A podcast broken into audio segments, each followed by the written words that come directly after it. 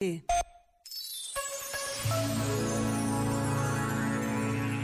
Escreveu o Papa Francisco. Às vezes toda a energia, os sonhos e o entusiasmo da juventude se atenuam pela tentação de nos fecharmos em nós mesmos, nos nossos problemas, sentimentos feridos, lamentações e comodidades.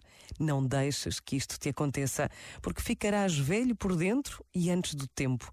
Cada idade tem a sua beleza e à juventude não pode faltar a utopia comunitária, a capacidade de sonhar juntos, os grandes horizontes que contemplamos juntos.